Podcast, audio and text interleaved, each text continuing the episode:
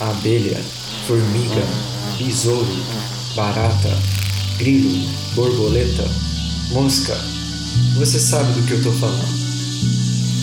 Os insetos permeiam a vida na Terra. O que você sabe sobre eles? Eu sou o Caio. E eu sou o Pedro. Você está escutando O zumbido do mosquito, o canto da cigarra. a pulga atrás da orelha. Você está escutando Bug Bites, o seu podcast sobre insetos.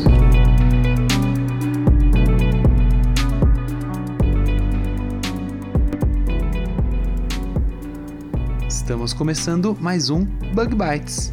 falando diretamente da toca do Besouro Studios. E essa semana a gente tem recado, Pedro? Então, Caê, esse mês de setembro é o mês de prevenção ao suicídio. Isso é uma coisa muito importante de a gente conversar, né? Se você quiser conversar com alguém sobre isso, a gente indica o número do CVV, que é o Centro de Valorização à Vida. O número é 188. E é importante a gente salientar que além desse número para você estar ligando, também tem o chat. E todos os episódios desse mês a gente vai deixar o link no nosso post e aqui no episódio. Se você não está se sentindo muito legal, quiser conversar com alguém, saiba que no CVV você vai encontrar gente preparada para te ajudar 24 horas por dia. E é muito, muito importante que você fale com alguém sobre essa dor, sobre o que você está passando. Então, novamente, o número para você ligar é 188 e a ligação é gratuita. E além disso, a gente também queria agradecer aos nossos novos padrinhos. No caso, ao Diego, que agora é padrinho cigarra. Aí, valeu, Diego. Valeu, Diego. E ele vai em breve participar de um episódio aqui com a gente. Além disso, agora a gente tem um plano ainda mais barato para quem quiser contribuir com uma quantia menor do que 5 reais. Então, agora a partir de 2 reais por mês, você já pode apoiar o nosso projeto, o Bug Bites. E vale a gente também lembrar que a gente está quase atingindo a nossa meta para lançar o nosso site, onde a gente pretende colocar todos os links de todas essas coisas que a gente fica contando aqui para vocês. Agora, Caio, o que, que a gente tem para o nosso episódio dessa semana? Bom, Pedro, semana passada, eu e a produção, a gente foi representar o Bug Bites lá no CBE, além de apresentar nossos trabalhos, né? Mas hoje vai ser a primeira parte que a gente vai compartilhar como foi essa experiência e quais os trabalhos legais que eu encontrei por lá e eu entrevistei uma galerinha, viu? Muito legal. A gente então aproveita também para agradecer ao CBE, né? O CBE que é o Congresso Brasileiro de Entomologia. E a gente gostaria de destacar o papel do Dr. Dori Nava e o professor Oderley Bernardi, que ambos né, apoiaram e abraçaram o nosso projeto. E, é, e eles, né, junto com a comissão organizadora, nos cedeu um stand no evento que ajudou muito para divulgar o nosso projeto. Bom, Pedro, mas antes da gente falar um pouquinho mais sobre o Congresso Brasileiro de Entomologia desse ano, a gente tem que ir para nossa. Nossa curiosidade da semana. Vamos lá então.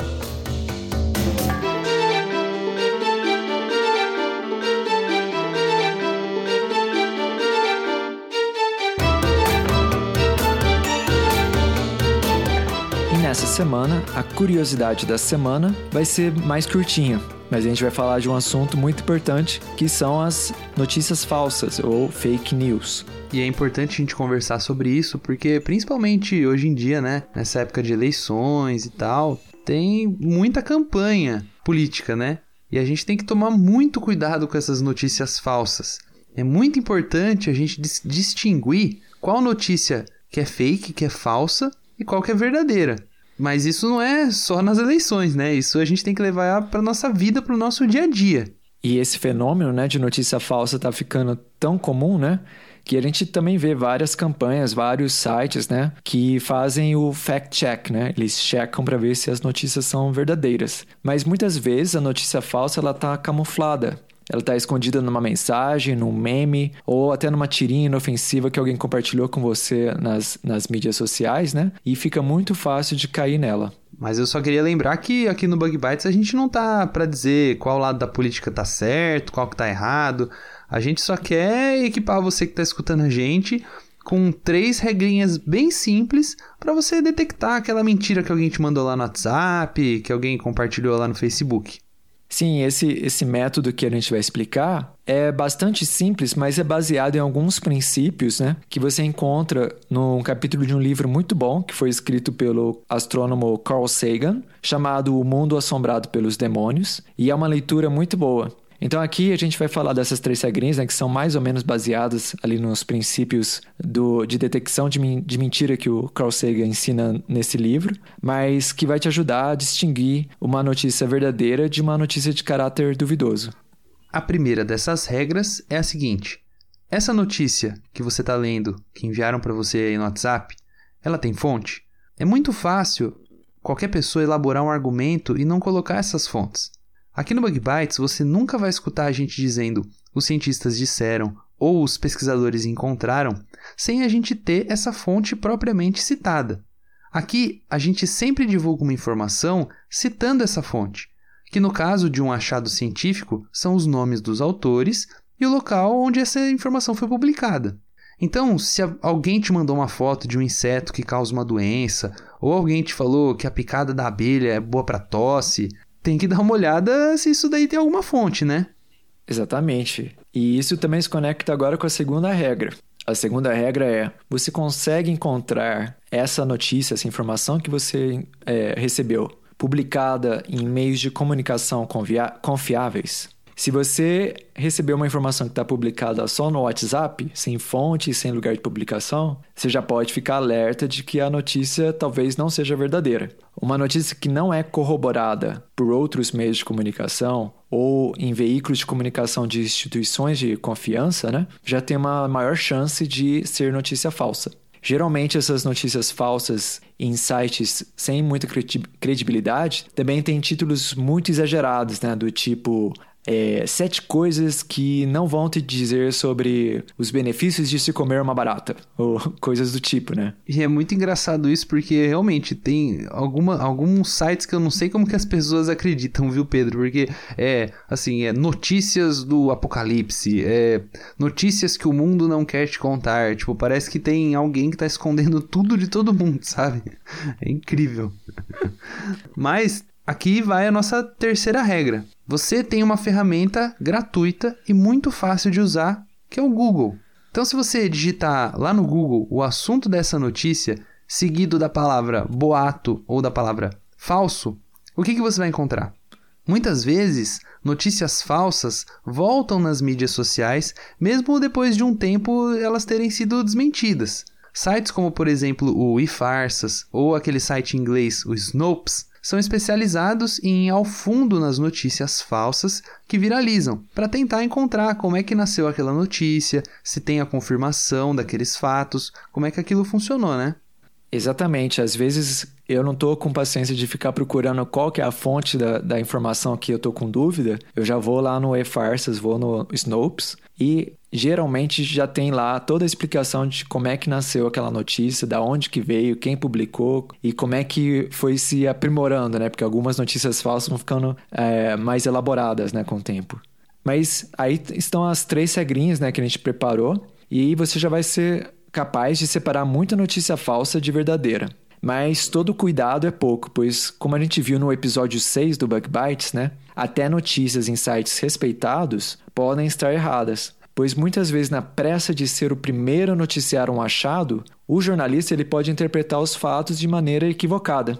Mas tem mais ferramentas de ceticismo que podem ser usadas para detectar argumentos falaciosos né, ou erros jornalísticos. Mas em um outro episódio a gente vai poder explorar melhor esse assunto. E para fazer justiça também, né? Se vocês virem lá no episódio 6 que o Pedro comentou, o jornalista que noticiou errado um achado científico, ele voltou para trás e admitiu o erro, o que não é, o que não é só muito louvável, mas também é mostra que ele é uma pessoa idônea, né? Com certeza. E, e não é uma coisa que a pessoa faz né, por maldade, né? As, algumas notícias falsas é, realmente podem ter sido feitas por maldade, mas às vezes a pessoa realmente acredita naquilo que, que ela vê e elabora e compartilha. E é difícil de você ir atrás, né? De você procurar a, a não é que é difícil, né? Mas dá trabalho você procurar qual é a fonte daquela informação, você analisar uma publicação original, né? É, tudo isso dá muito trabalho.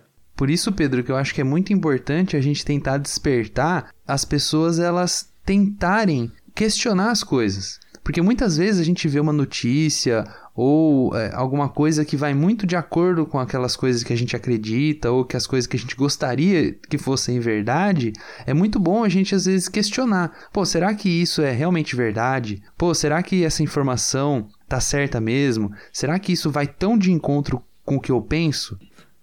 Com certeza. E só para aproveitar, então, também é, divulgar um evento aqui que é, é, exatamente sobre as notícias falsas, né? É, de onde elas vêm, como é que elas se disseminam, né? É um evento que é promovido pela USP. Os palestrantes serão a Ângela Pimenta, da Projor, e o Eugênio Butti, da ECA, da USP de São Paulo. E esse, esse evento vai ser transmitido ao vivo pela internet. E se você quiser saber mais sobre esse evento, ele vai acontecer no dia 18 de setembro desse ano, das 6 e meia da tarde às 7 e meia. E o site é bit.ly, bit.ly, barra USP TALKS underline 23. Então, bit.ly barra USP Talks underline 23. Lembrando que esse evento é gratuito. Se você não puder ir até lá, você pode assistir gratuitamente aí pelo seu computador ou pelo seu celular, acessando esse link. É isso aí. Importante detectar fake news. Vamos lá então para o nosso episódio. Vamos lá então.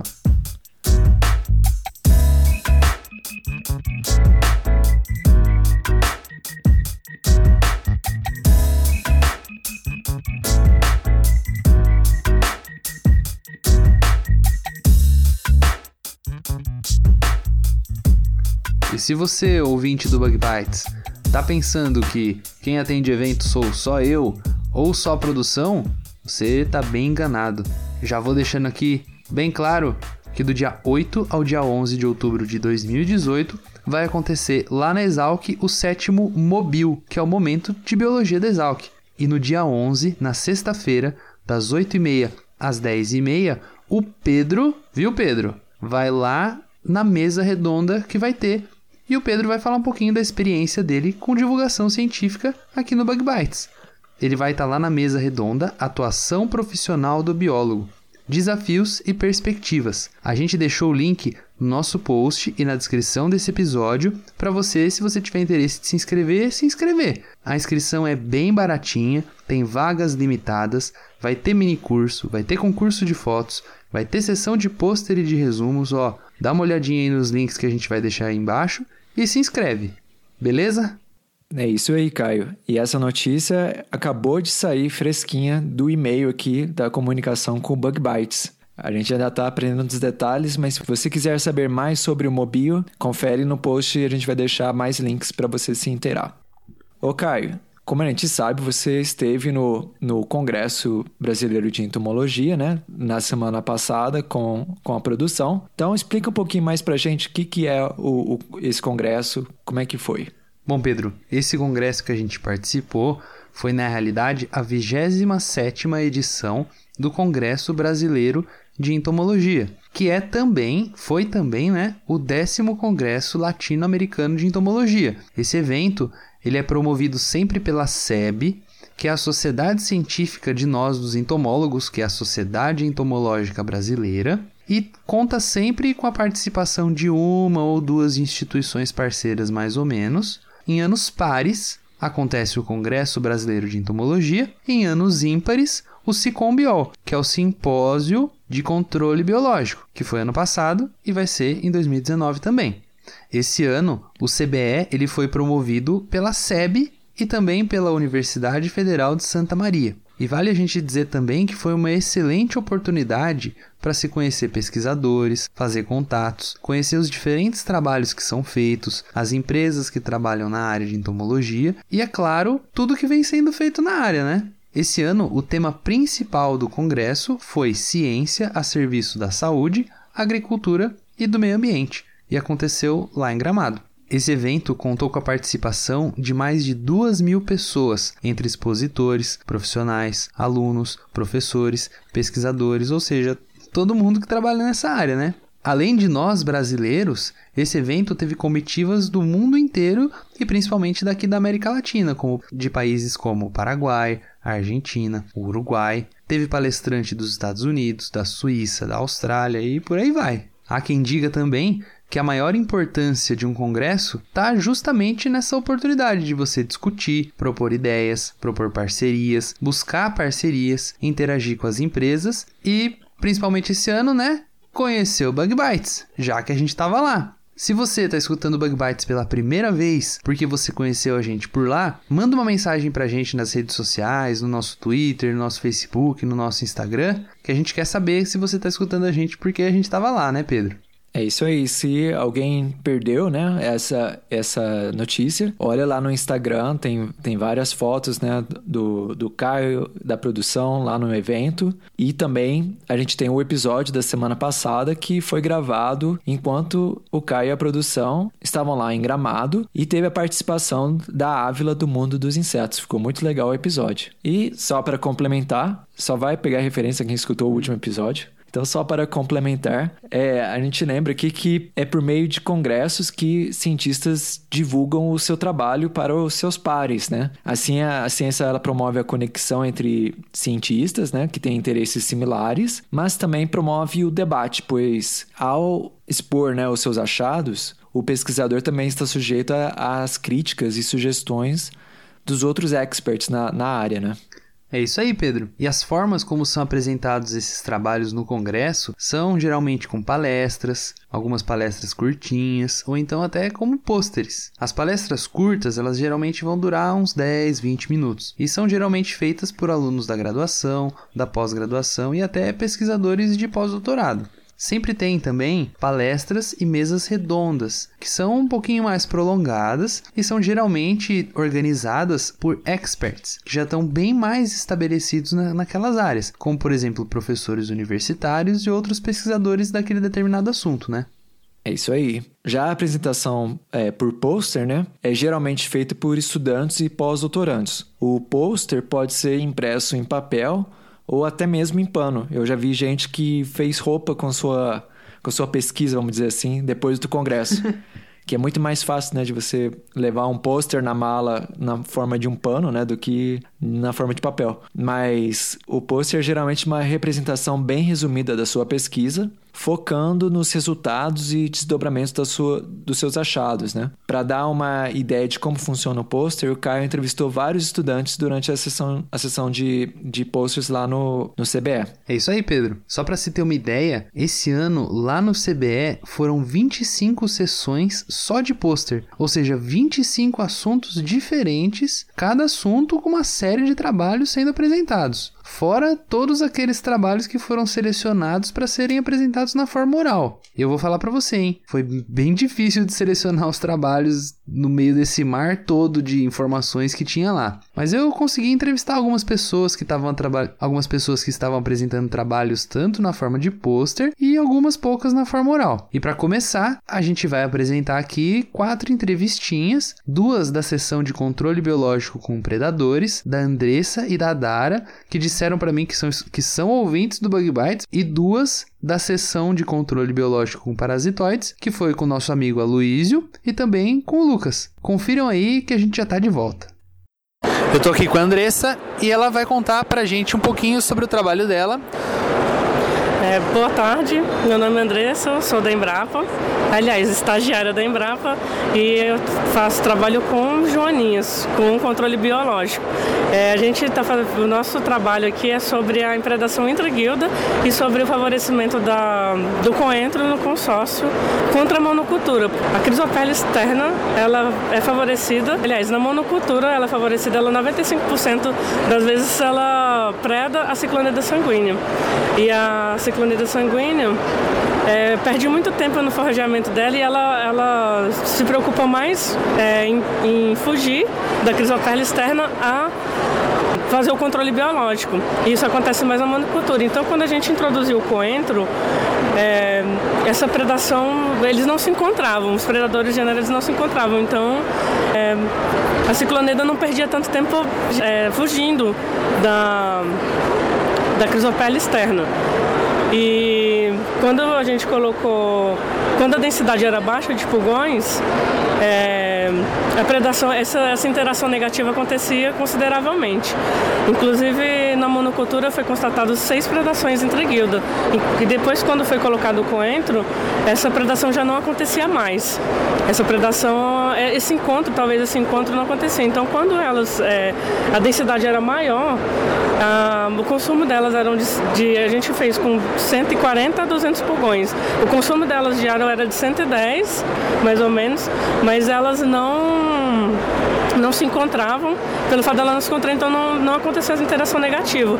Quando a gente foi constatar, só tinha uma predação, só tinha uma interação negativa na, no consórcio, enquanto na monocultura aconteceram seis.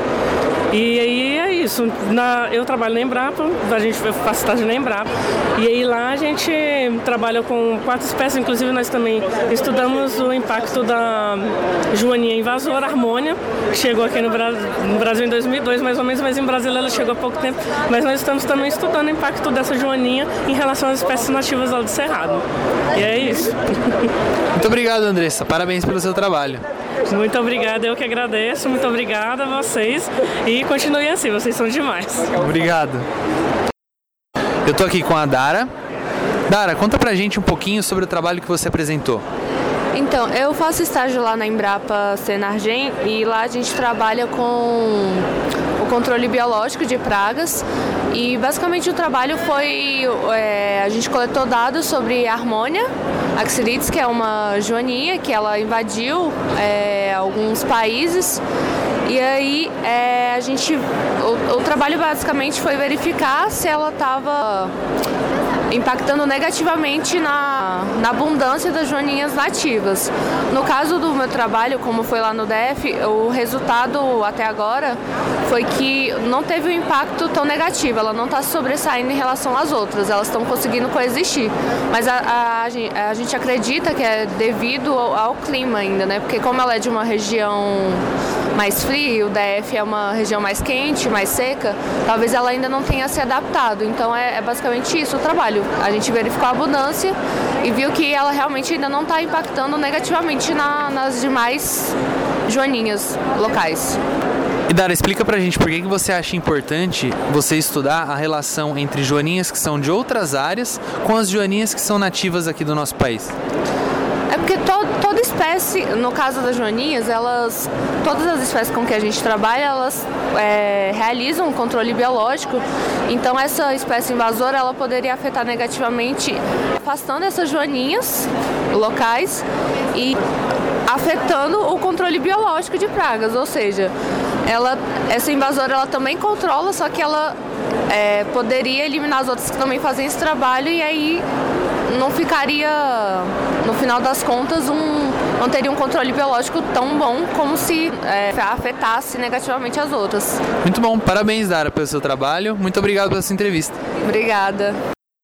E agora estou conversando com o Aloísio. Aloísio, conta pra gente qual foi o trabalho que você apresentou aqui na sessão de pôsteres de controle biológico.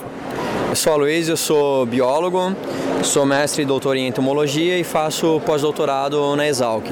Então, o trabalho que eu apresentei aqui no, no Congresso Brasileiro de Entomologia, Complexo Spodoptera, é, aspectos biológicos em diferentes temperaturas. Então, nós trabalhamos com o complexo Spodoptera, que é formado por Spodoptera iridânea, albula, cosmioides e frugiperda, e nós avaliamos diferentes aspectos da biologia desse inseto em sete temperaturas. Então, com a informação que a gente retira desse tipo de trabalho, é, a gente pode fornecer subsídios para entender melhor a dinâmica dessa praga é, nas diferentes regiões climáticas do Brasil. Quais foram os resultados que você conseguiu com esse trabalho, Luiz? Então, é, o que a gente conseguiu ver aqui é, de primeira mão, assim, é um trabalho que a gente ainda está processando, né? Então a gente pretende extrair mais resultados, mas assim, é, a gente consegue ver que Spodoptera albula possui uma maior tolerância a temperaturas mais elevadas, acima de 30 graus, e em temperaturas mais baixas, 18 graus mais ou menos, essa espécie não completa o ciclo. O oposto ocorre para a Spodoptera eridânea, que não se desenvolve, se não se desenvolve na temperatura de 34 graus. Spodoptera frugiperda e Spodoptera cosmioides desenvolveram-se na faixa de temperatura estudada, de 18 a 34 graus, é, sendo que cosmioides aparentemente é, têm uma menor tolerância a temperaturas quentes acima de, de 30 graus. E é muito importante a gente estudar a biologia dos insetos para a gente poder criar eles e auxiliar no, nas nossas pesquisas, né, Luiz? Isso é muito importante para essa parte bem básica mesmo da criação, mas também é importante para aplicação, para a gente conseguir entender melhor a dinâmica da praga na, nas diferentes regiões. Então, uma região que é mais quente, qual que vai ser a, o, a, nesse complexo, qual que vai ser a principal praga? Vai ser eridânia, vai ser frugiperda, vai ser frugiperda e eridânia. Então a gente consegue fazer isso, a gente consegue fazer os zoneamento da praga para entender melhor como que ela se distribui no campo. Muito legal, Luiz. Parabéns. Obrigado, Caio. Obrigado aí a todos os ouvintes do Bug Bites Podcast. Valeu. Agora eu estou aqui com o Lucas e ele vai contar um pouquinho para a gente do trabalho que ele apresentou na sessão de controle biológico Bom, olá a todos. É, meu nome é Lucas. Eu sou acabei de me formar na Exalc em engenharia agronômica. É, tô, vou prestar prova agora para o mestrado. Eu estou fazendo um treinamento técnico dentro do departamento de entomologia da Exalc, no laboratório de biologia de insetos. E nesse congresso tive a oportunidade de apresentar meu trabalho, que foi as exigências térmicas e o zoneamento ecológico de Opogona sacari, é, ou a traça da bananeira, como ela é comumente conhecida. Esse trabalho foi bem legal, que a gente teve a oportunidade de pesquisar um pouco mais sobre essa praga, né? Que a tem hoje hoje em literatura a gente não sabe, não tem quase nada sobre ela. É, a gente fez a biologia para determinar as exigências térmicas da praga. É, a partir dessas exigências térmicas, é, a gente fez a tabela de vida de fertilidade. É, então, com os dados da tabela de vida de fertilidade, na verdade, a gente usou um softwarezinho, né, o ArcGIS, e a gente conseguiu fazer um mapa que indica o zoneamento da praga no Brasil.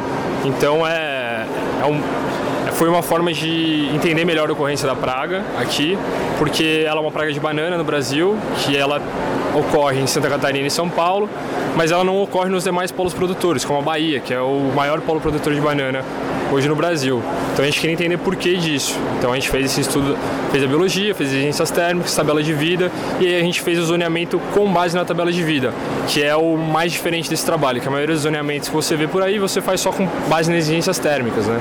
E a gente fez com base na tabela de vida que leva em considerações é, mais atributos biológicos da praga. É, então ela tem um, uma metodologia diferente. Muito legal, Lucas. Parabéns pelo seu trabalho. Valeu, muito obrigado. É, e aí, muito obrigado a todos aí por estarem escutando o podcast. Valeu.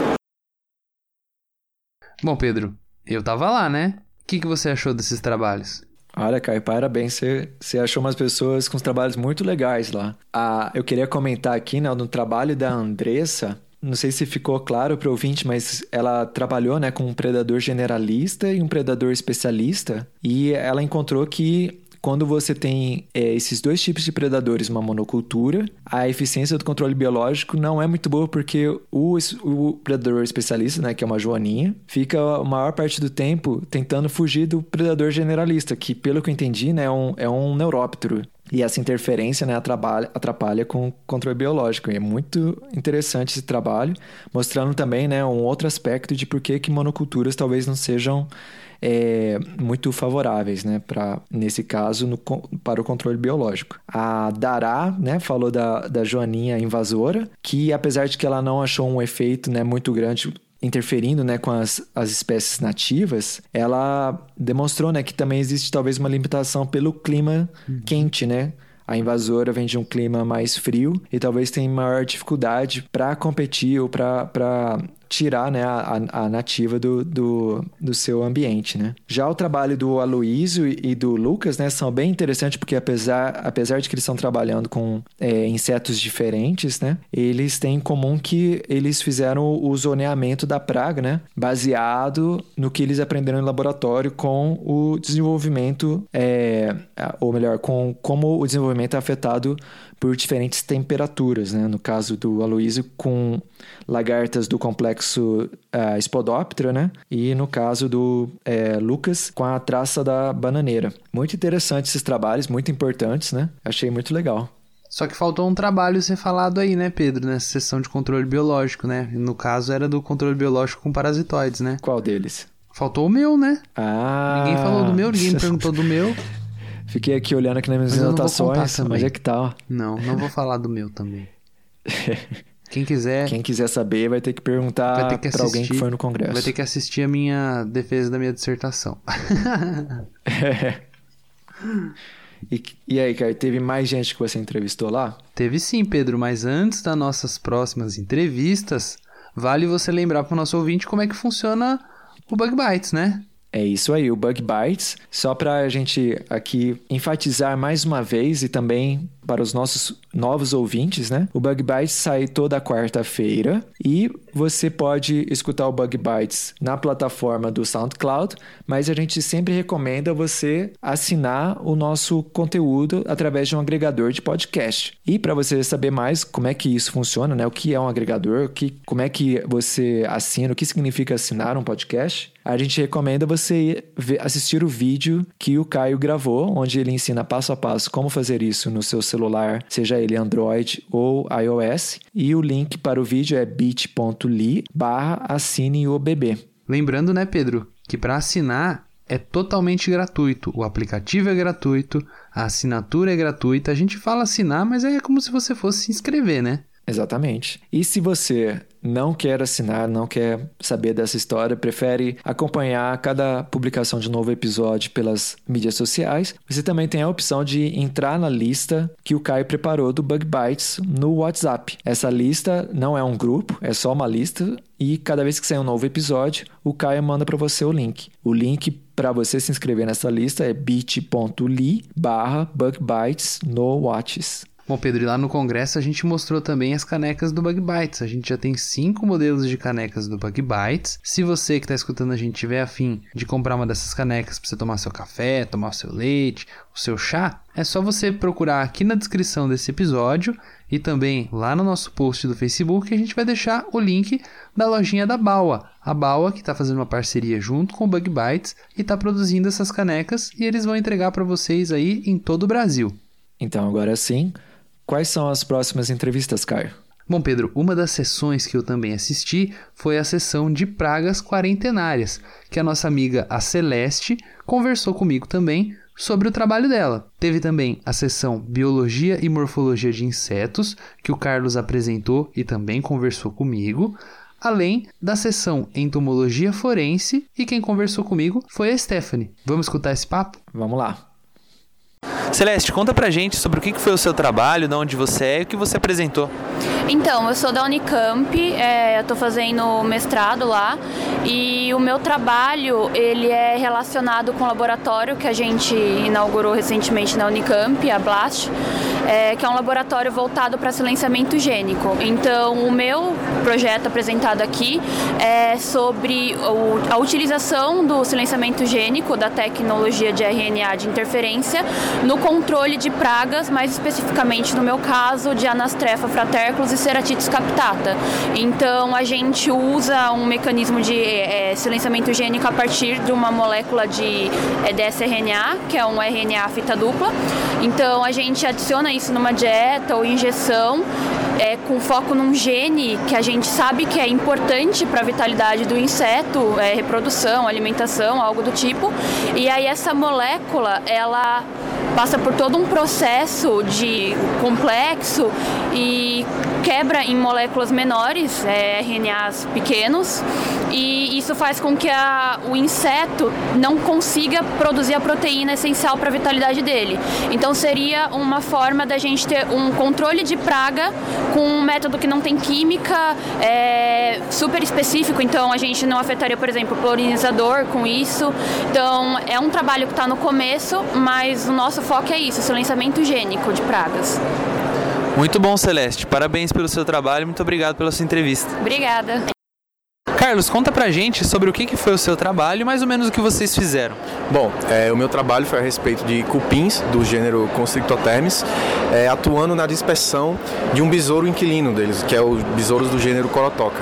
É, recentemente nós descobrimos que este besouro utiliza-se do, dos cupins para que faça a dispersão da sua espécie. É, quando a gente monitora o forrageio desses cupins, que é aberto, a gente pode ver esses besouros saindo do, do ninho junto com a trilha e colocando uma larva em cima do operário de cupim. Essa larva então carregada e depois se dispersa no ambiente. Esse trabalho já resultou em uma short communication que já foi aceita para publicação sobre isso, porque desde 1853 quando foi descrito, mais à frente desde 1957 sabia-se muito pouco sobre esse besouro. E só agora no passado a gente conseguiu fazer essa descoberta. É, então a gente está desse trabalho, nós vamos gerar um artigo maior onde nós vamos propor uma nova classificação para para besouros, onde, onde a gente tem ovíparo, vivíparo, ovovivíparo. Nós vamos propor a classificação de larva e vivíparos, onde esse besouro é o primeiro relatado a colocar uma larva já em estágio L2, avançado em desenvolvimento. E na sua opinião, qual é a importância desse tipo de trabalho para a entomologia e para a sociedade no geral? Uma vez que você descobre a relação em insetos sociais com seus inquilinos, você consegue entender como se dá a evolução desses insetos. Para cupins é extremamente importante, uma vez que entendendo a relação de cupins com seus inquilinos, você consegue entender melhor a conservação. E cupins eles são bioindicadores de solo. Então, se você conserva cupins, consequentemente você tem um ecossistema mais conservado, porque cupins também atuam em todas as ciclagens de nutrientes e por aí vai. Muito bom, Carlos. Parabéns pelo seu trabalho. Muito obrigado pela sua entrevista. Obrigado você pela oportunidade de divulgar meu trabalho. Estou conversando aqui com a Stephanie. Stephanie, conta pra gente sobre o que, foi o seu trabalho, para que, ele serve, qual que é a importância dele. Bom, o meu trabalho ele foi o primeiro relato da estimativa do intervalo pós-morte é, mínimo no Agreste Paraibano. E nós fizemos a estimativa do intervalo pós-morte de um cadáver que foi encontrado no município de Icuité, no estado da Paraíba. E através do desenvolvimento, do ciclo de desenvolvimento de, de duas espécies, Crisomia albíceps e Cochlomia macellaria, nós estimar o tempo em que houve o homicídio desse, desse corpo até o encontro do seu cadáver, que foi de 3 a 6 dias. E na sua opinião, qual que é a importância da gente estudar essas espécies trabalhadas em entomologia forense e qual que é a importância desse tipo de estudo para a sociedade? Bom, é, a princípio, uma das, das, maiores importâncias desse tipo de estudo é a aplicação da polícia científica, porque após as, as primeiras 72 horas se torna muito complicado realizar a estimativa de, do intervalo pós-morte, sendo facilitado pelo acompanhamento do desenvolvimento dessas espécies. Então, pode é, auxiliar na elucidação de casos, na resolução de, de possíveis homicídios, inclusive. Você apresentou algum outro trabalho aqui no Congresso esse ano? Apresentei é, na modalidade oral um trabalho de diversidade de coleópteros e de dípteros é, associados a cadáveres humanos no Núcleo de Medicina e Odontologia Legal em Campina Grande, no estado da Paraíba. Foi um levantamento da entomofauna local justamente para auxiliar na aplicação do intervalo pós-morte, por exemplo. Muito legal, Stephanie. Parabéns pelo seu trabalho. Muito obrigado pela sua entrevista. Obrigada a você pela oportunidade. E aí, Pedro, o que você tem para me falar de todos esses trabalhos? Eu já digo para você que desses três aí, a Celeste era uma ouvinte nossa, assídua também. Foi lá todos os dias, ela foi lá conversar com a gente. Se eu não me engano, a Stephanie também escutava a gente bastante. O que, que você achou desses trabalhos? Caio, eu achei muito legal essas entrevistas. Em especial, gostei da, da, da, sua entrevista com a Celeste, né? Falando sobre silenciamento gênico, que é um assunto que a gente já abordou num episódio anterior do Bug Bites que é o episódio 19, que é interferindo geneticamente nos insetos, que foi é, comandado né, por você e pela produção, a produção que trabalha nessa área também. E ficou legal de também aprender né, esse outro lado do, do controle de pragas por meio de silenciamento genético, né, ou gênico, que, como a Celeste falou, né, é bem mais específico e causa tem um potencial né, de causar um, um menor impacto ambiental. O trabalho do Carlos também achei muito legal, falando sobre besouros inquilinos, né, que são besouros que moram dentro do ninho de cupins. É, ele falou né, das larvas que são carregadas por operários de cupins né, e permite assim, a dispersão né, do, das larvas. E eu lembrei do nosso episódio sobre forese também, né? Uhum. Que é o episódio sobre insetos uhum. que pegam carona. E o Carlos, ele também falou, né, de um termo que, que é muito legal, né, que é o, o, a descoberta desse primeiro besouro larvavivíparo, né, que ele já nasce é, num estágio larval já, até ele falou que eu acho que é o estágio, segundo estágio larval. E é uma coisa, uma curiosidade, né, de insetos que nem todo inseto nasce só do, do ovo, né, tem muitos que já são... É, já tem diferentes estágios de desenvolvimento na, época, na no evento de quando eles são. É, quando eles nascem, né? Vamos dizer assim. E, finalmente, uh, o trabalho da Stephanie, que falou de entomologia forense. É, também achei muito legal. E também para amplificar um pouco mais esse assunto, né? Ela falou de como é que ela, eles foram capazes né, de estimar o tempo de morte pelo desenvolvimento, desenvolvimento larval. E essa é realmente uma ferramenta muito importante da entomologia forense, né? Você estuda o desenvolvimento do, do inseto, né, no estágio larval, porque são, tem toda uma sucessão de insetos que chegam no corpo após a morte do corpo, né? Você pode estudar quanto tempo demora, né, em média, insetos chegarem no corpo, isso depende da temperatura. E aí depois você estuda como os insetos se desenvolvem, né, naquele ambiente. E cada inseto tem o seu o seu reloginho, né? Então, você consegue estimar pelo desenvolvimento larval, né, pelo desenvolvimento do inseto, quanto tempo mais ou menos aquele corpo está ali. E isso é, é, é, bem interessante. Você, é, por exemplo, se, o, se o, o, a pessoa usou drogas, né? se, se é homem ou se mulher, tudo isso também afeta o desenvolvimento larval. E, e essa ferramenta, né, como eu falei, muito importante para a resolução de casos de homicídio. Então, estão de parabéns aí todos os, os, os entrevistados. É, Pedro, esse assunto aí de entomologia forense já é um assunto que tá na promessa já faz um tempo aí aqui no Bug Bites, hein? Diz que vai rolar, É verdade. Hein? Diz que vai rolar. Acho que tá ali pau a pau com o futuro episódio sobre insetos como alimento.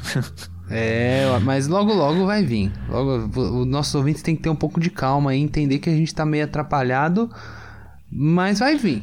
Fiquem de olho aí que vai vir. Uma, uma hora chega, nem que seja no especial de Natal. É. E sabe que, que, o que, que vai chegar logo semana que vem também, Pedro? O quê? Vai chegar o primeiro workshop Sistema Sustentável, Abelhas, Agricultura e Saúde Humana lá em Juazeiro, na Bahia. Poxa, é verdade, Caio. E esse recado, quem mandou pra gente foi a nossa ouvinte Cláudia Martins, que faz doutorado lá na Exalc, no programa Interunidades de Pós-Graduação em Ecologia Aplicada, e ela trabalha né, na temática de conflitos entre pessoas e onças pintadas e pardas em unidades de conservação da Caatinga. Caramba! Caramba, isso deve ser bem massa, hein? Sim. E ela comunicou pra gente que esse evento acontece do dia 17 a 19 de setembro, lá na Universidade Federal do Vale do São Francisco, em Juazeiro, na Bahia.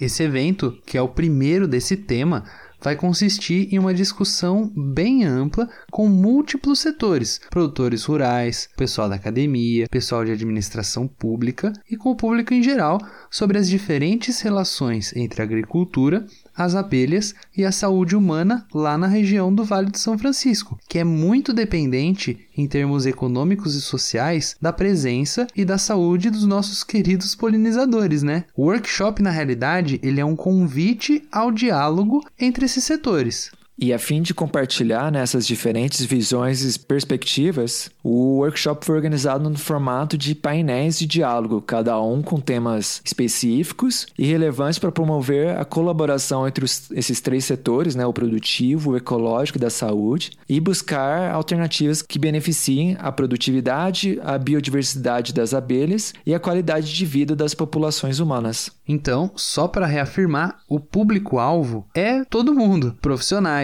pesquisadores, acadêmicos das áreas de ciências biológicas, de agronomia, de engenharia agrícola, engenharia ambiental, zootecnia, ecologia, ciências sociais e até administração. Mas todo mundo que tiver interesse por esse tema, independente da sua área de formação ou da sua área de atuação, é muito bem-vindo, porque a discussão tem que rolar, né? As inscrições vão até o dia 15 de setembro, então falta três dias aí. O site do evento para você se inscrever e para você ter outras informações vai estar disponível aqui na nossa descrição e também lá no nosso post.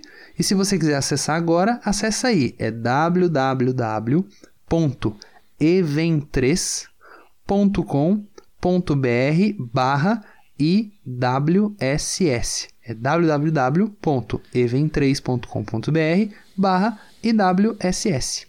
E para fechar o episódio de hoje, Caio, a gente tem mais duas entrevistas, é isso?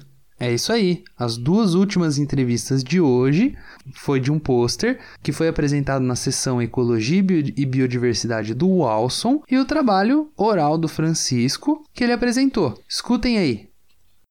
Eu tô aqui com o Francisco e ele veio contar pra gente um pouquinho sobre o trabalho que ele apresentou oralmente hoje Pois é, eu sou da, da Federal do Maranhão, do campus de Codó, e o, o trabalho, modalidade oral, foi a distribuição espacial e temporal de califorídeos em área de cerrado e mata, de, mata ciliar, lá do leste do Maranhão. Esse trabalho foi feito para ver quais são as espécies que servem como indicadores de qualidade de ambiente, tanto é, no, no período de coleta quanto também no, no, no, espaço, ou seja, na área de cerrado e mata ciliar, lá do leste do Maranhão. Francisco, como que você observa a importância desse tipo de trabalho para a entomologia e para a ecologia em geral? Olha só, primeiramente esse trabalho, ele em outras regiões existe bastante trabalhos. No entanto, no Cerrado, principalmente no Cerrado do Maranhão, existe poucos trabalhos, poucos pesquisadores que trabalham com isso. Então a importância é que pesquisadores venham se interessar em trabalhar nessas regiões e trazer um trabalho para um evento como esse é mais interessante ainda, porque a gente leva aquilo que lá no, no Maranhão e em outros estados é desconhecido e aqui a gente tem essa oportunidade de divulgar esses trabalhos o Cerrado, que é uma região muito importante, principalmente para a agricultura, né, Francisco? Exatamente, é muito importante para a agricultura lá no Maranhão, nesse período de período seco, é um período quando começam os agricultores a limpar a área para fazer o plantio de arroz. Em período chuvoso, lá terminando o período chuvoso, eles começam a colher todo o arroz.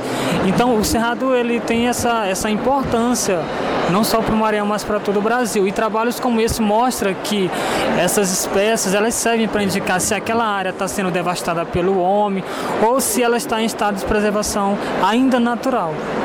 Muito bom, Francisco. Parabéns e muito obrigado pela sua participação. Nada de nada. Walson, conta pra gente o que, que você vai apresentar. É, boa noite, sou o Valdson, né, da Universidade Federal do Maranhão. Bom, eu vou falar sobre biologia é, de california coleta na área rural de Codó. E esse trabalho ele tem como objetivo catalogar as espécies e identificar posteriormente e comentar e falar para a sociedade civil quais são os fatores que levam né, a, esses, a esses insetos estar tá, posteriormente é, convivendo no meio antrópico e quais são as ações que a gente, quanto pessoa, pode estar tá, tá tomando para ter esse controle desse, desses, dessas espécies. Walson, conta pra gente, por que, que você acha esse tipo de trabalho importante? Bom, eu acho esse trabalho importante, além de conhecimento acadêmico para o aluno que está estudando, mas também para que as pessoas, de modo geral, tenham conhecimento da da, formalidade, para que serve, quais são os benefícios, quais são os malefícios que eles podem estar causando para o ser humano e também qual é o benefício que traz para a fauna e a flora de qualquer, de qualquer ambiente. E quais foram os resultados que você obteve com esse trabalho? Bom, os resultados foram bem significativos, porque através deles a gente pode a gente pode estar vendo quais são as ações humanas que causam de, o deslocamento dessas espécies e as outras espécies também que são introduzidas dentro do, do, do outro habitat, que ocorre uma competição entre elas, aonde um, a ambas pode dar pode estar levando é, destruindo a outra. Muito legal, Alson. Parabéns pelo seu trabalho, muito obrigado pela sua entrevista aqui no Bug Bites. Eu que agradeço. E aí, Pedro, o que você achou desses trabalhos aí dos nossos amigos Walson e Francisco? Muito interessante o trabalho deles, Caio. O Francisco e o Walson, né, trabalharam com temas bem parecidos, né, com a distribuição de califorídeos, né, que são assim uma espécie de, de mosca, né? É até interessante porque a gente pode fazer um link aí com o pôster da, da Stephanie, né? Porque califorídeos são um dos grupos mais importantes assim na entomologia uhum. forense, né? Mas aqui o, o aspecto que eles estavam olhando era diferente, né? Eles estavam vendo, né, catalogar essas espécies para saber onde ocorrem, né? Que também pode ser importante, né, para entomologia forense, que você pode determinar de se um corpo foi movido de um lugar para outro, né? Dependendo de que insetos você encontra numa área e em outra área, né? E mas no caso deles estavam vendo mais no aspecto de qualidade ambiental, né? De você é, ter um catálogo, né? De, de insetos que são presentes em uma área e você estudar essas interações, né? Com as outras espécies de animais e plantas, né? Como o Walson tinha falado, é, e também com as comunidades de, de pessoas que moram nessas áreas, né? Muito interessante. O trabalho dos dois estão de parabéns. Bom, Pedro, e para quem não sabe, para quem não conhece, as califorídeas são aquelas moscas que são bem verdinhas e brilhantes. Elas têm um, uma importância médica também bem grande, né? E Pedro, eu queria deixar aqui um spoiler pro episódio da semana que vem. Fala. Tem duas pessoas que vão voltar semana que vem aqui na nossa, na, na nossa segunda parte do Bug Bite no Congresso Brasileiro de Entomologia. Olha aí, acho que é favoritismo, hein? Ah, não é favoritismo não, viu? Porque foi um trabalho muito legal que o Walson e o Francisco apresentaram juntos. Olha e eles, só. Porque eles têm um projeto lá na universidade deles que também é de divulgação científica. E eles apresentaram um pôster sobre isso e eles comentaram sobre esse trabalho deles no episódio da semana que vem. Muito legal, eu vou ficar aguardando o nosso próximo episódio. E Caio, tem também outras, né? Outras entrevistas que a gente vai colocar semana que vem, né? Tem sim, Pedro. Eu, a gente entrevistou, eu entrevistei outras pessoas falando de outros assuntos em outras sessões de pôster, mas esses posters vão ficar para semana que vem, porque o dessa semana a gente já conversou bastante, né? Então, se você participou, se você deu uma entrevista pra gente, fica ligado que semana que vem vai ser a sua vez, hein? E eu queria deixar aqui o meu parabéns para todo mundo que foi lá, que apresentou oralmente, que apresentou pôster, o pessoal que participou do Entomo Quiz, o pessoal que fez todos os, todas as atividades que, tiver, que a gente teve lá no CBE, foi muito legal. Mas principalmente todo mundo que deu um pulinho lá no nosso stand, né, Pedro? A gente ficou muito feliz de ver muita gente se interessando pelo nosso trabalho. Vocês não sabem como é importante pra gente que a gente tá fazendo esse conteúdo aqui que é completamente gratuito. A gente faz com muito, muito carinho mesmo, a gente faz com muita dedicação, então foi muito legal ver a quantidade de gente que estava interessada, quantas pessoas que quiseram assinar, que quiseram baixar o aplicativo, que queriam entender como que funcionava, que não conheciam podcast. É, isso é muito importante pra gente isso, assim, anima a gente muito a continuar o nosso trabalho. Muito obrigado por vocês que foram lá dar uma força pra gente. E eu aqui quero agradecer, né, mais uma vez, o Caio e a produção por ter representado Bug Bites lá no Congresso Brasileiro de Entomologia, que foi uma atividade que exigiu muito esforço, né, muita dedicação. Eles estão de parabéns, conseguiram divulgar o nosso projeto para muitas pessoas. E fica então o meu muito obrigado e eu acho que eu represento muitos ouvintes com esse meu com esse obrigado também. É, Pedro, só que você não vem não que você daqui a um mês vai estar tá representando Bug Bites também pessoalmente lá na sua mesa, viu? Vou estar tá lá de tocar ela só vendo você representar, viu? Representarei. Pensa que você tá por fora não, porque as pessoas perguntam: "Ah, o Pedro não vai aparecer publicamente?" Vai sim, dia Quem? 11 de outubro, 8 e meia lá na Exalc. então, pessoal. Vai ser a pessoa, a única pessoa de máscara né, no, no, no, encontro. É. Então, pessoal, é isso aí. A gente vai ficando por aqui. Até semana que vem com a parte 2. Isso aí, até semana que vem, então. Tchau. Tchau.